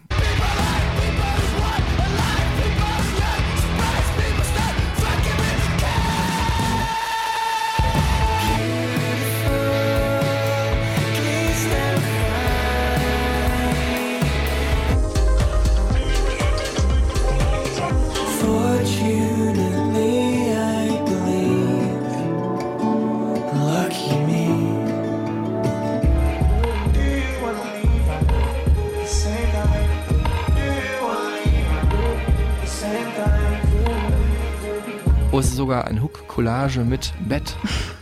Also mit einem Instrumentalstück ohne Gesang. Das war jetzt eine Tautologie, aber ja, äh, ne, mit einem Stück ohne Gesang, wo man drüber sprechen kann, ohne dass sich die Menschen gestört fühlen. Genau, und das könnte man jetzt so jetzt bis ans Ende unserer Folge weiterlaufen lassen, aber ich stoppe das jetzt mal hier. Da hast du aber auch Songs jetzt aneinandergereiht für die Hook-Collage, die gar nicht so die Hits waren vom Album, ne? Ja, aber es gab Du willst also gut, zeigen, wie People- vielseitig ja, das ja, Album es ist. war People war Ja, die Single, ja. ne? Also das war Punk und Das äh, war auch eine krasse Single, muss man sagen. Ja, also- Schon sehr anders. das war natürlich auch, glaube ich, die Idee, ne? Glaube ich sogar, war, ich habe es auch nicht nachgeschaut, sorry Leute, aber eine der ersten, ich glaube, es war sogar die erste Single vom Album, wo die Leute richtig geschockt wurden von The 1975, dass man sich fragte, was machen die denn jetzt? Aber wir haben es gehört, danach gab's äh, Shoegaze, 90er Indie, Drum and Bass, Clubmusik, Akustikfolk, Dream Pop und so eine Orchester-Suite am Ende. Und es kamen auf der Platte noch einige Sachen dazu, äh, ja, die The 1975 da anreißen und ganz viele Spielereien, die man da entdecken kann. genre for me is um, very surface. So do you know what I mean? The genre is the is the um, is just kind of the way in which it's delivered. Like the songs are songs. You know what I mean? You could you, you've just got to find the right genre for the song. If I think about it, which I haven't, but if I do think about that, right, what's starting to come out, especially with new music that I'm writing now and with this last album, is that I'm from the north of England, where the band's from the north of England, but I'm from two parts of the north of England. I grew up in Newcastle on the northeast, and then I spent my formative teenage years in Manchester. Now, the northeast has a big affiliation with essentially the deep south of America because they both have folk music that's very, very specific to their environment. They're both very, very underfunded parts of the country. They have their own language. They're kind of politically and socially have been in a kind of state of, of diminishing uh, of like, like over the years. So there's an affiliation with that. And then growing up in Manchester and Cheshire, it's outside of London and Birmingham, it's kind of this melting pot of cultures. Do you know what I mean? So you've got so many white bands that are inspired by black music, and so many black artists that are inspired by white bands. I think the thing that's at the beginning separated us from the rest of Manchester bands was our quite obvious obsession with black music, rhythmically. Do you know what I mean? It's kind of what defined us within that guitar band thing. Like, do you know what I mean? Like, we've covered a lot, there's been lots of references to, you know, lots of different artists over our records. Also inhaltlich macht sie ja total Sinn. Ne? Ich finde es schön, wie er das erklärt, dass er sich halt auf andere Musikstile und Genres, die vorher da waren, bezieht und das natürlich gerade tatsächlich Manchester und so die Gegend auch ein Melting Pot ist äh, an Musik, ähm, weniger vielleicht als London, wie er sagt, oder Birmingham, aber da kamen natürlich auch viele äh, Einwanderer hin aus der Karibik zum Beispiel ähm, und so oder so ist das ja von der schwarzen Kultur beeinflusst. Ich Äh, glaube, er selber ist auch viel von, von der Art von Musik beeinflusst, ne, durch seine Eltern. Also äh, er hat, glaube ich, durch die beiden äh, viel Soul äh, mitbekommen und auch Motown. Mm, Northern Soul ist ja auch so ein Begriff ne, in England, also Soulmusik einfach aus dem Norden Englands offensichtlich. Und äh, das andere, was er gerade erwähnt hat, ist halt Country-Musik, äh, wo er irgendwie so ein Faible für hat. Und auch da hat er dann erklärt, warum. Dass nämlich einfach Menschen die Gitarre in die Hand genommen haben und erzählt haben, wie ja, einödig oder langweilig oder besonders das Leben auf dem Land ist und das hat so eine gewisse Melancholie entwickelt, ehe das dann natürlich so eine Popmaschinerie geworden ist, heute Country-Musik in den USA. Und das gibt's eben auch, Folkmusik gibt's auch, äh, Billy Bragg zum Beispiel, klassisch aus dem UK. Und äh, das ist natürlich eine Sache, dass man das alles gut findet und die andere ist natürlich, dass man das dann in seiner eigenen Musik bewusst, also nicht jetzt total bewusst, aber ihm ist natürlich bewusst, dass er am Ende einen Country-Song produziert hat, wenn er rausgeht, abbildet. Also ne, unterbewusst sagen ja alle Bands mehrere Musikstile und Genres auf, aber bewusst finde ich schon krass. Findest du das irgendwie eine Masche oder ähm, warum glaubst du, ist gerade The 1975 so vielseitig? Ich glaube nicht, dass das eine Masche ist. Ich glaube tatsächlich, dass das viel damit zusammenhängt, wie ich eben schon gesagt habe, aus was für einem Background die auch kommen, wie die groß geworden sind. Ähm, äh, er hatte ja zum Beispiel auch, glaube ich, Peter Hook zu, von Joy Division und später New Order, war, glaube ich, der Nachbar von ihm und seiner Familie. Ähm, meiner Meinung nach klingt deswegen auch, da sind wir aber bei dem anderen Album, Give Yourself a Try, ein bisschen nach ähm, einem Track von Joy Division, auf den ich jetzt gerade nicht komme. Disorder. Echt? Das stimmt, das ist mir nie aufgefallen. Guck mal. Also der Anfang ist sehr ähnlich. Muss ich mal checken. Und äh, die erste Gitarre, auf, die er, auf der er gespielt hat, scheint ja auch die Gitarre von, ähm, zumindest sollte mit dieser Gitarre anscheinend ein Song von den Dire Straits aufgenommen worden sein. Also ich glaube, dass er einfach mit so viel unterschiedlicher Musik groß geworden ist. Ich glaube nicht, also eine Masche, das wäre so, das wäre schade. Also ich weiß nicht, vielleicht hast du einen Ton von ihm, wo es deutlicher wird. Nee, er hat ja gerade erklärt, woher das bei ihm kommt. Ne? ja, von daher, was, was glaubst du? Ich glaube das auch, ja. Und ich glaube auch das andere, was so ein bisschen dazu kommt, ähm, ist, das ist, glaube ich, das Unterbewusste. Und äh, was dann auch noch hängen geblieben ist in seinen Teenager-Zeiten, hat er mal erklärt. Und das ist auch gegeben durch diesen, ja, so ein Albumtitel, der immer mal wieder auftaucht, Music for Cars. So hieß ja, glaube ich, auch das erste Album als Untertitel oder glaube ich auch dieses Album hatte diesen Untertitel.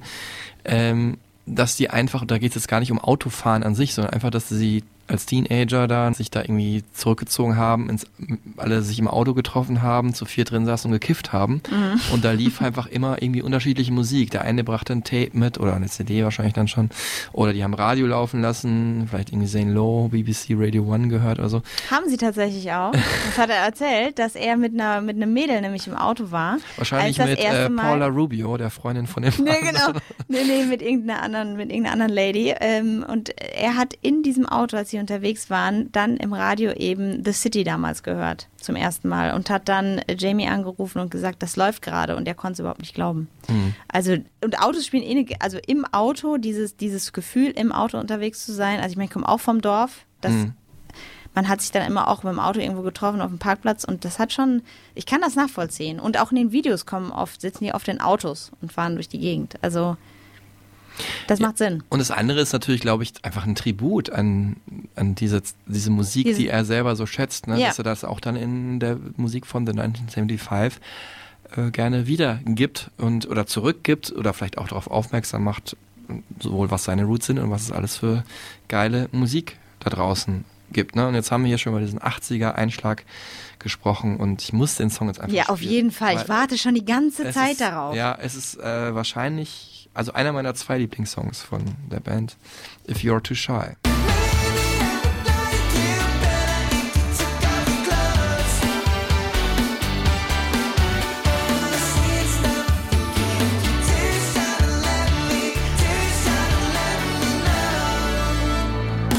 der beste Song, der in den 80ern nicht geschrieben Ja, es ist schön, dass du das so sagst. Empfinde ich auch so. Und äh, wie Matty es empfindet, das hören wir jetzt. we were almost reluctant with that song because like sometimes like because we've been together for so long like when we like jam or when we play like I have just certain go-to chords. George has a certain place where he sits, where he wa- so like if we just start jamming, it starts to sound like the 1975. And I think on notes we were in such an experimental like head fuck place. I don't think we were very. It's not that we didn't want to. We just weren't particularly interested in hammering home the 1975 identity. But that song just kept creeping back, you know, and it was like it was a good song. It was the biggest song on notes. So, but I don't care about big songs. So, retrospectively, if I could choose, I would take what should I say off notes and I would also take if you're too shy, which I know people would be like, you can't do that because it makes it a weak album, but I would. And I would put if you're too shy on being funny in a foreign language, and I would record it in the way that I did on being funny in a foreign language. But that's the only retrospective thing I thing I would have I would do. Ja, also ich bin von dieser Antwort gleichermaßen Beeindruckt. und enttäuscht. Ich hätte mir natürlich erwartet, dass er jetzt irgendeine schöne Geschichte erzählt, die If You're Too Shy entstanden ist und so. Aber er denkt halt sehr konzeptionell und Mhm. Mich äh, das finde ich halt irritiert. Wahnsinn, dass man sich da so reinsteigert. Ich meine, okay, ich äh, überlege auch immer, wie ich die Playlist bei uns hier konzipiere und welche Folge als nächstes kommt oder so, aber der ist natürlich sein ganzes Leben oder künstlerisches Leben ist diese Band. Und insofern finde ich das verständlich und bewundernswert gleichermaßen, dass er dann so tickt, wie er welche Songs auf welches Album packt. Ich fand es auch deswegen komisch, weil ich nämlich finde, dass If You're Too Shy sich relativ ähnlich anhört zu äh, I'm in Love with You. Und er hat ja gesagt, er hätte am liebsten If You're Too Shy auf das aktuelle Album äh, Being Funny in a Foreign Language gepackt, wo ja I'm in Love with You schon drauf ist, was auch eine Hitsingle war. Das heißt, man hätte zwei sehr ähnliche Hitsingles gehabt. Und das hätte ich irgendwie nicht so gut gefunden. Habe ich ihm aber nicht gesagt, muss ich sagen. Er hat ja gesagt, dass ihm äh, große Songs eigentlich egal sind. Das fand ich wiederum sehr sympathisch. Und Ja. glaube ich ihm auch. Ich find's weird. Ich weiß nicht, was ich, also warum will er da, also äh, wie hat er denn, also was meint er überhaupt damit? Dann würde ich es so aufnehmen, wie ich es aufgenommen habe beim aktuellen Album. Also äh, weißt du was über die unterschiedliche Aufnahmesituation beziehungsweise was er damit meint? Ja, super Überleitung, Franzi, zum aktuellen Album. Nämlich da ähm, geht es darum, dass die da relativ viel live aufgenommen haben. Also, Okay. ne, die haben es nicht offiziell als Live-Recording betitelt. Sagt er uns vielleicht auch nochmal, Matti, ähm, weil das dann doch eine Spur zu drüber gewesen wäre. Und es sind hier auch einige Songs mit Sinti wieder drauf, die man natürlich auch live spielen kann, aber es hätte irgendwie an der Idee vorbeigeführt. Ich glaube, ihr wisst, was ich meine. Das war aber auf jeden Fall ein Kontrast zu allem, oder zumindest ganz starker Kontrast zum Album davor, aber auch zu eigentlich vielem, was äh, The 1975 davor gemacht haben. Es war wirklich eine kompakte Platte, oder es ist eine kompakte Platte aus einem Guss. Ähm, Hört sich auch so. ja, mit auch klar, Synthie-Elementen, aber viel Pop, Rock und einer Spur Akustik. Being Funny in a Foreign Language heißt das Album und mein Favorite Song, mein anderer Lieblingssong von der Band heißt Part of the Band? Ja. Ja, das ist dein Lieblingssong? Ja, oder ich hörte Shy halt. Und bei dir? Ähm, ich mag schon gerne die, die Hits auch von dem Album. Also äh, I'm in Love with You mag ich schon sehr gerne und äh, ich mag auch gerne Oh Caroline. Ah. Den- haben sie auch live gespielt und haben da Caroline Polacek mit auf die Bühne geholt. Und das Geil. wiederum fand ich auch extrem gut. Passt auch gut zusammen. Aber wir hören jetzt hier, weil es ja mein Podcast Ja, ist. Mensch, darfst du, finde ich auch gut. Fand ich aber, war das nicht sogar der erste Track, der rauskam? Ja, Und das war kurz irritierend, das weiß ich noch, aber ich finde den auch ganz großartig. Also wie der komponiert ist, Wahnsinn. ich liebe dieses Lied und ich liebe auch den Text. Ähm, auch wieder so ein Stream of Consciousness Song über die Band und über auch, ja, bisschen wurde das erste Mal über seine Bisexualität da gesprochen. Hier kommt Part of the Band. And I fell in love with a boy, it was kinda lame. I was Rambo and he was Paul Verlaine. And my, my, my imagination. So many cringes and heroin binges. I was coming off the hinges, living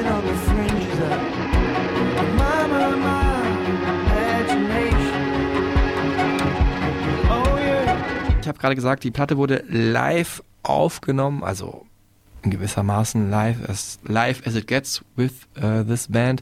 Und zwar von Jack Antonoff, vormals Mitglied von Fun und jetzt hier große Offenbarung. Ich habe, glaube ich, jahrelang diese beiden Bands verwechselt, Fun und The 1975. Wirklich? Ja. Oh nein! Ja, ist es, ist es, ist es verwerflich? Nee, also da habe ich überhaupt mit keiner, keiner Sekunde dran gedacht. Nee, Aber ja. mm. vielleicht weil sie gleichzeitig aufkamen und auch beide so Indie-Pop mit leichtem 80s-Einschlag gemacht haben. Und ähm, so oder so äh, erzählt uns jetzt Matty erstmal, äh, was sich die Band dabei gedacht hat bei äh, diesem Album Being Funny in the Foreign Language.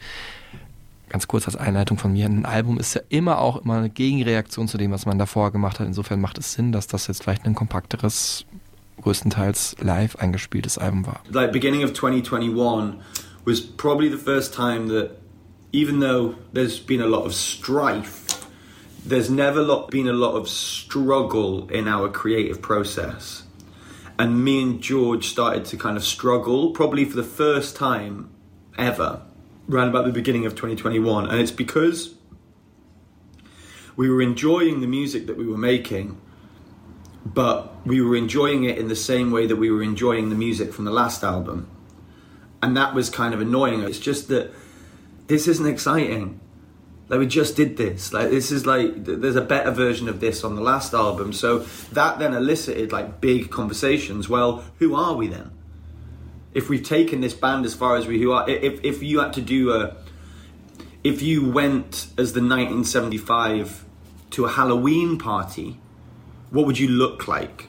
What would it sound like? So it was like doing an impression of the 1975, and then we were like, okay, it's about songs, and it's about melodies, and it's about lyrics. It is about production, but the production is getting the song perfect. It's not doing something clever, you know? So then we were like, ah, okay, it's songs. Well, is it a live record? Okay, well, we won't call it that because then that'll be that'll make it feel old fashioned and shit. But maybe let's just go into a studio with instruments and we have to play the album on instruments because that's radical. Radikal reduziert hören sich The 1975 teilweise an auf diesem Album Being Funny in the Foreign Language, wie zum Beispiel auf diesem Song hier, einer der schönsten und anmutigsten der Band, All I Need to Hear. It all means nothing, my dear. If I can't be holding you near, just tell me you love me.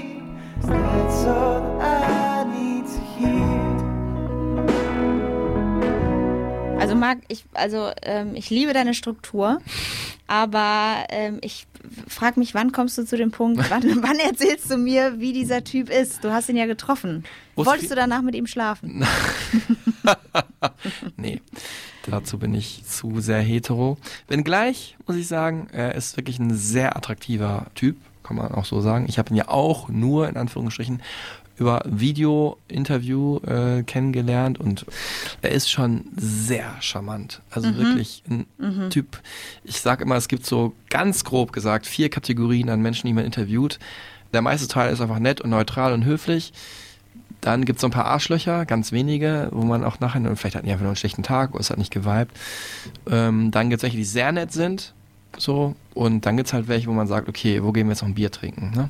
Und so einer ist er tatsächlich auch. Also ich fand den wahnsinnig interessant, smart auch. Er war auch sehr smart, also im englischen Sinne smart gedressed. Er war irgendwie kurz davor, ja, ich glaube, so eine BBC-TV-Aufzeichnung zu machen. Hat also wirklich auch Anzug und Anzughemd Mhm. Trägt ja oft an. Anzug. Trägt er oft sowieso, aber hätte ja für ein Radiointerview jetzt nicht unbedingt gemusst, auch wenn es eine Videoschalte war.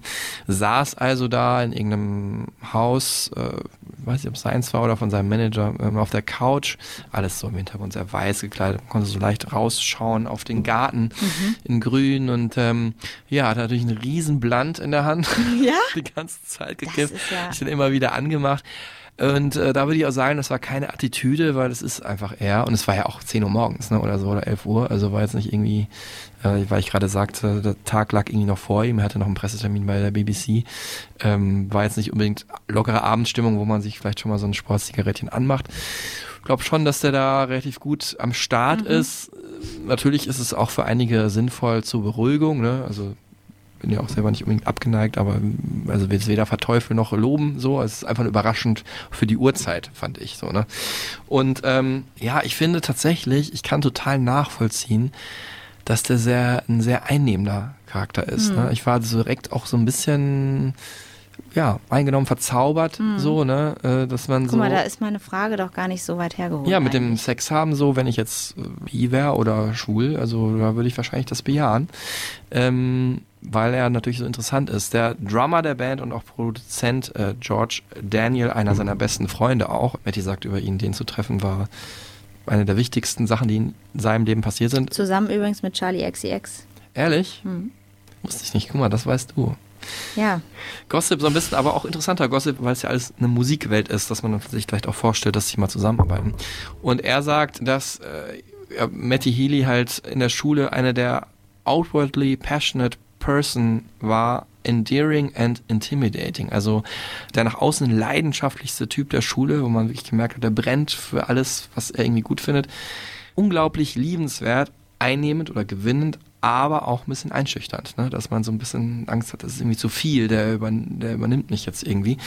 Ähm, ganz kurz, das hat George Daniel über Matty Healy genau gesagt. gesagt. Und das kann ich, na, ich habe ihn jetzt eine Stunde gesprochen, kann das auch unterstreichen. Wir haben ihn ja auch gehört, er kann sehr gut erzählen, ähm, hört ihm gerne zu. Die Antworten sind sehr lang teilweise, aber ähm, es Er ist ja auch was zu erzählen. ja, Trotzdem, also dieses Einnehmende und die, also sind wir jetzt schon an dem Punkt, wo wir über ihn als fragwürdige Person sprechen oder Lass möchtest uns ganz kurz noch erzählen, wo er herkommt. Wir haben es ein paar Mal gesagt und da kann er auch selber noch was zu erzählen. Äh, Er ist aus einer Künstlerfamilie gekommen. Das spricht wahrscheinlich auch dafür. Seine Eltern sind beide Schauspieler. Die Mutter ist sehr bekannt gewesen in Coronation Street. Das ist sowas wie die englische Lindenstraße. Ich wollte gerade sagen, so Soap Opera mäßig, ne? Ja, ja, also jetzt ne, nicht die ganz hohe Schauspielkunst, aber Schauspieler sind ja einfach ein Schlagmensch und das ist wahrscheinlich auch auf ihn übergeschwappt. Äh, er ist ja selber auch, hat selber auch sehr schauspielerische Qualitäten, muss man auch haben als Sänger oder ja, Gesicht der Band. Opa war Drag Queen, habe ich mir noch aufgeschrieben, fand ich auch sehr interessant. Das ist auch so ein bisschen so die leidenschaftliche, ja, der leidenschaftliche Einsatz für die LGBTQI-Plus-Szene vielleicht begründet. Ähm, und hier erzählt uns Matty nochmal, äh, ja, wie das so war, in so einer künstlerischen Familie aufzuwachsen und wie er da aufgewachsen ist vor allem. my parents are actors. So I grew up with actors and musicians in my house. So when I was a kid, I would look around and subconsciously I go, what's his job? Oh, he makes music, he makes things. Okay, so I go, okay, that's what adults do. But it's the same thing that you do if you grow up in a house of doctors. You see doctors and you go, okay, well, that's kind of what you do. There's no surprise that a lot of doctors come from a lineage of doctors. But people don't call them nepotism doctors. People only call you a nepotism baby if they're jealous of what you do. But the truth is, like, yeah, I, I grew up around kind of like creative bohemian people, and I was a bit like, so I can do that, which is totally endorsed by my entire reality, or I could go get a job. Like, why the fuck would you do that? That's why, like, no hippie kids get jobs. You kind of follow your parents, regardless of, in a, a little bit, regardless of what what they do. Do you know what I mean? Like, um, so yeah, my parents were in the arts, so I grew up around the arts, and then, you know, I was playing music from the age of three, four years. Music's like my, it's my, it's just my whole thing. You know, it's like some people's is words or maths, or it's like, you know, people see things mathematically. You know, like they just think about things mathematically. I just think about things musically. Ja, also hier eigentlich die logische Erklärung, dass er so ein bisschen in die Fußstapfen seiner Eltern getreten hat, also auch Künstler geworden ist, wenn auch in einer anderen Disziplin. Und ja, die Eltern waren ja nicht nur selber Künstler, sondern wir haben es im Verlauf dieses äh, vierstündigen Podcasts schon Mal erwähnt, äh, waren auch tatsächlich befreundet mit vielen bekannten Musikern, zu denen, die wir schon erwähnt haben. Gesellen sich noch tatsächlich Brian Johnson, Sänger von ACDC dazu, Rick Wakeman von Yes, ähm, Jeff Lynne von ELO oder ähm, äh, Ringo Starr, den er kennengelernt hat über seinen Paten, der ist auch ein bekannter ähm, Screenwriter fürs Fernsehen, äh, für einen Film gewesen. Also es war irgendwie jetzt nicht Klar. unbedingt logisch, aber es klingt logisch, wenn Ja, man sich dass so er jetzt anschaut. kein Schreiner wird oder so. Genau, trotzdem war er am Anfang eher ein schüchternes Kind. Fun Fact, ich muss es einfach erwähnen, er hat den schwarzen Gürtel in Karate, Ja. ähm, weil er nämlich am Anfang eher, ja, mein Karate ist ja jetzt nicht unbedingt eine Sporte, wo man viel quatscht. Äh, da muss man eher konzentriert sein und auch eine Kraft aus sich herausbeziehen. Das heißt, er ist auch irgendwie sehr introvertiert da gewesen oder halt, mh, natürlich ist es auch ein interessanter Sport, aber hat da irgendwie gelernt, äh, ganz bei sich zu sein, was ja auch jetzt nicht unwichtig ist, wenn man in diesem Rock-Business vielleicht überleben will. Und da hat er es tatsächlich ja in letzter Zeit nicht ganz einfach, weil ihm viele kritische und teilweise auch Hate-Mails entgegenkommen. Manche Sachen sind berechtigt, andere Sachen sind, finde ich, übertrieben, aber darüber sprechen wir jetzt. Ne? Ähm, also ich habe mir notiert, Taylor Swift, Malaysia, Ice Spice, äh, Fanküsse. Wo fangen wir mit an? Fangen wir mit Taylor Swift an, weil das ist ja echt Quatsch. Nee, Also, wir können, ne? nee, wir können ja tatsächlich, also du, vielleicht aus diesem schüchternen Kind wurde ja wirklich einfach ein, äh, ein Rockstar im 21. Jahrhundert. Mhm. Und da finde ich, fängt die Problematik schon an, weil äh, ich bin auf der einen Seite sehr fasziniert von ihm, auf der anderen Seite stößt mich das gleichzeitig auch ab. Äh, weil ich finde, er verkörpert ein etwas gestriges Bild eines Rockstars, ne? So ein bisschen. Mhm. Aber in moderner Form, ne? Ja, aber was ist daran so, was ist daran die moderne Form? Also der steht auf der Bühne mit seiner Flasche Wein und dann säuft er immer super viel auf der Bühne oder Cognac oder was er da immer hat und stolpert über seine Kabel und es ist immer so sehr, ja fast schon auch so ein bisschen Slapstick, könnte man sagen, aber also da denke ich mir, das brauchst du eigentlich gar nicht, weil du bist so ein wahnsinniger Charakter, nervt mich. Ist natürlich ganz subjektiv jetzt, ne? Also das Moderne ist für mich, äh, und dann lasse ich auch weiterreden, ich wollte nicht unterbrechen, ähm, dass er sich halt auch für moderne Sachen einsetzt, wie Umweltschutz ne? oder LGBTQ-Szene Okay, und so weiter. enough. Und auch für die Gleichberechtigung von Frauen auf Festivals kämpft. Das wäre in den 70er Jahren jetzt nicht unbedingt der Fall Ja. gewesen. Auf der anderen Seite macht er eben dann, du hast es gerade schon angesprochen, äh, Fanküsse. Also es gibt ja wirklich äh, massenweise Videos bei TikTok und Instagram und sowieso bei Social Media, wo er ähm, Fans vor Shows, während Shows, nach Shows küsst. Er lässt sich immer den Personalausweis zeigen, also immer die ID, um sicherzugehen, dass er keine Minderjährigen da abknutscht. Aber die Menschen freuen sich natürlich, klar, aber es hat für mich immer so einen Beigeschmack, Beigeschmack ist auch gut. Es geht für mich immer dann auch in eine Richtung, äh, ne, also ich meine, diese Debatte, die wir auch die ganze Zeit führen hinsichtlich Machtmissbrauch äh, von Rockstars, Popstars gegenüber ihren Fans. Ähm, ich finde das schwierig. Es sind schwierige Momente. Kann ich nicht so gut mit umgehen. Also Ähm, ich mm, sehe das da ein bisschen anders. Es ist, glaube ich, einfach eine Situation, wo beide gegenseitig sich, ja, wenn man es fies formulieren will, ausnutzen. Ne? Der Rockstar trifft auf einen Groupie. Für den ist das keine Person, sondern einfach ein Fan und das aber inwiefern nutzt der Fan ihn aus? Ja, weil es auch nur ein äh, Posterboy ist. Der kennt auch nicht, oder die, ne, kann ja tatsächlich beides sein bei ihm, kennt auch nicht den wahren Matty Healy, sondern nur den Popstar und himmelt den an und verliebt sich jetzt auch nicht in die Person, sondern in den Menschen auf dem Poster. Und Ich äh, glaube aber trotzdem, dass es ähm, vielleicht auch mehr, also es hinterlässt bei den Fans mehr Spuren als bei ihm. das glaube ich auch. Allein schon, weil er ja Hunderte küsst und die genau, halt und nur er ist, ja, er ist ja auch der aktive Part. Er entscheidet das ja. weiß nicht. Also Ja klar, er entscheidet das. wenn Aber Finde das ich, find ich, find ich, find ich jetzt nicht so entscheidend, ehrlich gesagt. Also wenn, solange niemand gezwungen wird dazu, es ist eine große Debatte, die das gerade ist wirklich eine wird. große Debatte. Aber natürlich ich- zwingt er nicht. Ich sehe es eher so, dass es die Fläche bietet für Machtmissbrauch, es aber nicht jedes Mal Machtmissbrauch ist. ja, das ne? stimmt. Also es könnte passieren, weil vielleicht auch der, die, der eine oder die andere in dem Alter noch nicht so ganz entscheiden kann, was sie möchte und ähm, Matty das voraussetzt. Andererseits äh, bin ich aber auch Gegner davon, immer die Fans als so unmündig darzustellen, dass die nicht auch, also sind viele dabei, die genau das wollen und das dann auch am Ende bekommen. Ne? Und ähm, nämlich den Star küssen und dann können sie Montag in der Schule davon erzählen. Aber es ist eine end, endlos Das finde ich in der Schule, das war schon wieder ein fragwürdiges Pass auf. Sorry, in, Aber ja. in der, weiß, in der, in der. Uni, sag ich mal, in der Uni. Äh, genau, in der Uni. Aber- äh, bei, auch bei der Arbeit. Genau, Zu Hause, beim Ehemann. in ihrem Podcast, weil heute hat ja jeder einen Podcast, wirklich jeder. So, Okay, und, ähm, aber, aber eine Person hat er ja geküsst, äh, oder angeblich geküsst, wo viele Fans, äh, wo ihm ein riesen Backlash äh, gekommen ist, nämlich äh, Taylor Swift, also gut, wir wissen nicht, ob Gute Freundin. geküsst- Langjährige Freundin. Von dir.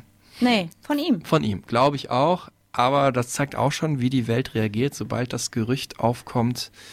Oder die Welt. Also, was für eine Macht so eine Fanschar hat. Ne? Ich weiß nicht, ob du die Serie Swarm oder Schwarm gesehen hast, wo so die, also, es war jetzt nicht wirklich Beyoncé, aber war so an Beyoncé angelehnt. Ähm, ja, wie riesengroß die Community da ist. Äh, und das ist ja auch im echten Leben so. Und so ähnlich groß, auch vielleicht nicht ganz so motiviert wie die Beyoncé-Fanschar, ist ja auch die Fanschar von äh, Taylor Swift. Und sobald da irgendwie dann jemand in ihr Reich tritt und vielleicht der Prinz an der Seite ihrer Prinzessin wird, und das in diesem Fall Matty Healy hätte sein können, wird da wirklich alles analysiert und äh, kritisiert auch. Und der ist ja auch durchaus ein Mensch, den man kritisieren Aber kann. viele haben das auch sehr gefeiert. Also ich kenne, Ja? äh, ja, ich, also klar, in den, bei den Ich habe nur gelesen, wie eklig dieser Typ, ich bin kein, ich gehe nicht mehr zu ihren Konzerten und so weiter. Nee, ich habe auch, äh, viele haben da eine ganz, ganz tiefe Romanze gesehen zwischen den beiden und haben analysiert, dass bei bestimmten Liedern sie ihn von der Bühne aus anschaut und er sein, seine Hand auf sein Herz hält und sie anschmachtet. Und also da waren beide Seiten auf jeden Fall, ähm, habe ich im Netz gelesen. Da gab es schon beide Seiten. Als dann der Moment kam, wo er so in die Kritik geraten war wegen dieses Podcasts, ähm, der Adam Friedland Show. Die beiden Hosts, Adam und Nick, haben sich über Ice Spice unterhalten, äh, die Rapperin. Und äh, haben sich da, ja, ich zitiere, haben sie äh, This Chubby Chinese Lady genannt, äh, Inuit Spice Girl, äh, haben ihren Akzent nachgemacht, äh, sehr unglücklich nachgemacht, ähm, haben dann irgendwie drüber gewitzelt, dass es eigentlich eher ein hawaiianischer Akzent sei und dann wurde noch über Coconuts gesprochen und ähm, also es war so unglücklich formuliert, dass man, äh, wenn man das gehört hat, gedacht hat, okay, das ist schon, das grenzt schon echt an Rassismus, an rassistischen genau, Aussagen. Und äh, Matty Healy ist deshalb vor allem in die Kritik geraten, weil er sich davon nicht ganz klar distanziert hat und ähm, sehr viel gelacht hat auch über diese Aussagen. Und das war so ein bisschen so ein unangenehmes Abgekumpele zwischen diesen drei Männern, die sich eben über eine Künstlerin äh, lustig machen, die einen asiatischen Hintergrund hat. Und Matty Healy hat sich dafür entschuldigt, aber auch so, ja, mehr so halbherzig. Auf der Bühne bei einem Konzert in Neuseeland, äh, er sagt da, I feel a bit bad, I'm kind of a bit sorry if I offended you. Das ist aber das Einzige, was dazu kam. Und dann hat ja Taylor Swift ein, äh, ein Feature gemacht mit Ice Spice und dann ging natürlich die Gerüchteküche erst recht los. Ob das jetzt irgendwie ein Promo-Stunt war und ne, ob jetzt Taylor Swift das macht, um Matty Healy wieder in ein besseres Licht zu rücken. Ah, das habe ich gar nicht so gerafft. Äh, was ich schade finde, dass er sich danach ähm, nicht richtig entschuldigt hat. Also bei ihr, finde ich, kommt das noch so an. So, ne? Er sagt ja auch, dass er sie liebt als Künstlerin und schätzt. Du das ist nicht, aber ich lasse es so gelten. Äh, aber er hat sich nicht bei der chinesischen Community entschuldigt oder ne, wahrscheinlich, vielleicht, ich halte es ihm zugute, dass ihm gar nicht dieser Gedanke kommt, dass man ihn für einen Rassisten halten könnte. Aber es wäre clever gewesen, das zu machen und äh, dann, auch wenn dann vielleicht nicht alles vergeben und vergessen gewesen wäre, es wäre ein schönes Statement gewesen. Es wäre auch clever gewesen, nicht zu sagen, if I offended you, weil damit gibt er ja sozusagen die, ähm, die Verantwortung wieder ab. Ne? Also im Sinne von, falls du dich angegriffen gefühlt hast, tut es mir leid. Das ist ja eine ganz andere Aussage, als zu sagen, das war blöd. Das war nicht gut, das war unüberlegt. I'm sorry. Ja, es geht jetzt nach Malaysia auch noch, wo er auch sehr in die Kritik geraten ist. Da muss ich aber sagen, stehe ich eher an Matty Healys Seite. Ähm, er hat dort nämlich auf der Bühne sein Bandmitglied geküsst äh, und in Malaysia ist ähm, Homosexualität unter Strafe verboten und äh, dadurch wurde da äh, Das Festival abgebrochen. Genau, nicht nur jetzt ähm, der Auftritt von The 1975 dann halt limitiert, sondern auch das ganze Festival wurde abgesagt und jetzt gibt's eine große Klage von allen Machern dieses Festivals, also sowohl von den Veranstaltern als auch von einigen ja, Budenbesitzern und so, die da Sachen verkaufen wollten, an The 1975, dass die äh, Regress zahlen sollen. Ja. 2,5 Millionen Euro umgerechnet. Ja, also finde ich, äh, das ist Rockstar-Verhalten. Äh, es ist auch logisch, dass sie verklagt werden, weil wieso sollte man nicht versuchen, da Geld rauszuziehen anstelle des Festivals? Aber ja, das ist, äh, ich finde, man muss sich auch so ein bisschen immer an die Geflogenheiten eines Landes halten, aber wenn die natürlich so diskriminierend sind, äh, finde ich auch gut, wenn man ein Statement dagegen setzt. Ne? Wir feiern auch alle äh, Bands in Amerika, die sich Drag-Outfits anziehen in äh, Staaten, wo das nicht erlaubt ist oder verpönt ist und so weiter. Und da finde ich, sollten wir Matty Healy auch in diesem Fall eher für loben, dass er da irgendwie, wenn auch vielleicht nicht bewusst oder nicht vorher geplant zumindest, äh, so eine Aktion für die LGBTQ-Community gemacht hat. Ich kann aber trotzdem auch verstehen, wenn, ähm, also das sind ja Befürworter dieses, dieser Aktion kommen ja vor allem aus dem europäischen oder auch ähm, aus, dem, aus dem westlichen Bereich, aus den USA, aus Europa. Es gibt auch Statements wirklich von Menschen, die auch auf diesem Festival waren, Fans auch von The 1975 aus Malaysia, die äh, das gar nicht gut fanden, weil sie sagen, dass er damit eigentlich niemandem geholfen hat, sondern ganz im Gegenteil, es wurde abgebrochen, es war eigentlich, äh, also manche stellen es auch so ein bisschen als White Saviorism dar, ähm, dass er sich das einfach rausgenommen hat, das zu machen. Ne? Es ist einfach jetzt nur ein, eine andere Sicht auf die Dinge, die ich jetzt versuche wiederzugeben. Und hinten raus hat es der LGBTQ-Community oder der queeren Community gar nichts gebracht. Im Endeffekt eigentlich Sachen schlimmer gemacht. Plus, sie wurden auch noch um dieses Konzerterlebnis ähm, betrogen. Ja, da muss ich sagen, ey, da kann man es ja wirklich niemandem recht machen. Also du, ich weiß, das war jetzt nicht deine Meinung, sondern du hast die andere Meinung nur wiedergegeben. Aber da muss ich sagen, das ist äh, Man kann sich da, also ich kann da dazu kann, also man kann überall, Meinung, man kann äh, überall was Negatives äh, empfinden und äh, ja, um den schönen Auftritt gebracht. Also der hat einfach ein Statement gesetzt, ob das jetzt super klug war, weiß ich nicht, aber ähm, ne, also wenn jetzt zum Beispiel da die Menschen drunter leiden würden noch, aber er hat zumindest sich dafür eingesetzt und wollte was Positives machen und dann ist das für mich auch in Ordnung, hat da niemanden beleidigt oder so, außer den Staat, der aber wirklich äh, ein sehr gestrig äh, gerichtetes ähm, System hat, wenn er ähm, Menschen, die Menschen gleichen Geschlechts lieben, äh, nicht akzeptiert. Das ist meine Meinung dazu. So oder so, diese ganzen Diskussionen, die wir jetzt hier am Ende geführt haben, zeigen, The 1975 ist eine wichtige, eine berühmte Band über die Musik hinaus. Das kann man schätzen oder auch nicht, aber Matty Healy, du hast es ganz am Anfang, also dieses Parts hier schon gesagt, ist einfach eine wichtige Figur der Popmusik gerade. Und wenn irgendjemand, der nicht so eine Relevanz hat, solche Aktionen bringt, ja, verwegen und scheiße, die auch teilweise waren, ne, dann ähm, hört man nicht so genau hin, wie bei jemandem, der ja, viele Platten verkauft und einfach, äh, glaube ich, auch schon wirklich ein Held für äh, viele Menschen von jüngeren Generationen ist. Als letztes wollen wir jetzt ihn nochmal selber hören, nämlich, dass er nochmal zu diesen ganzen Sachen, ja, ich konnte ihn jetzt nicht direkt dazu befragen, aber so lose Stellungen nimmt, was er als Gradmesser nimmt dafür, wie er sich verhält, nämlich, dass er eigentlich immer will, dass, ja, seine Fans ihn schätzen if if I ever feel any responsibility, it's to kind of honor that. Because that's like a legacy for people. Do you know I mean? Not my legacy, that's like people's life. I don't want to fuck. That's why it sucks when your favorite band starts making commercial decisions or gets caught fucking sexually abusing someone or like, you know what I mean? Because it takes away a massive part of your life.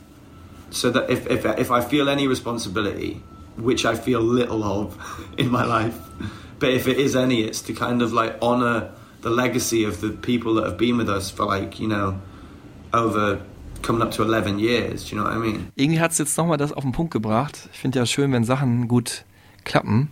Äh, war mir vorher gar nicht so bewusst. Also er sagt, wenn er überhaupt eine Verantwortung spürt, und er spürt sehr wenig Verantwortung, trotzdem er diese Macht als Popstar hat, muss man sagen, es charakterisiert ihn ja auch ganz gut, dass er auch gerne einfach macht, was er will, auch wenn er Leute damit provoziert, dann gegenüber die Menschen, die ihn jahrelang begleitet haben, dass die ihn nämlich nicht für ein Arschloch halten oder noch schlimmer für irgendjemand, der moralisch verwerfliche Sachen gemacht hat.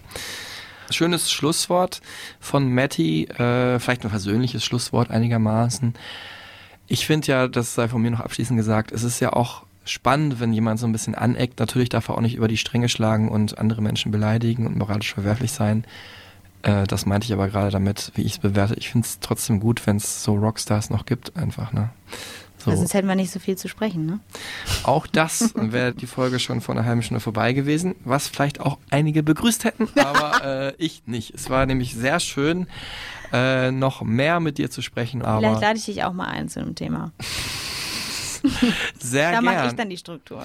Sehr gern. Wenn ihr noch mehr von The 1975 hören wollt, als die Songs, die wir gespielt haben, oder auch die Songs, die wir gespielt haben, hier nochmal in voller Länge hören wollt, dann seien euch die Stereotypen Supertunes zu dieser 80. Folge ans Herz gelegt, wo Franzi und ich die besten Songs der Band zusammentragen und äh, alle Bands, wo wir meinen, dass sie die inspiriert haben, vielleicht auch welche, die die Eltern äh, Matty nahegelegt haben, ACDC vielleicht, oder die Gitarre von Joy Division. Mark Knopfler, Joy Division auf jeden Fall. Peter Hook, ich bin ein großer Fan von Joy Division. Äh, Disorder vielleicht am besten, wenn du meinst, der Genau. ist ähnlich wie.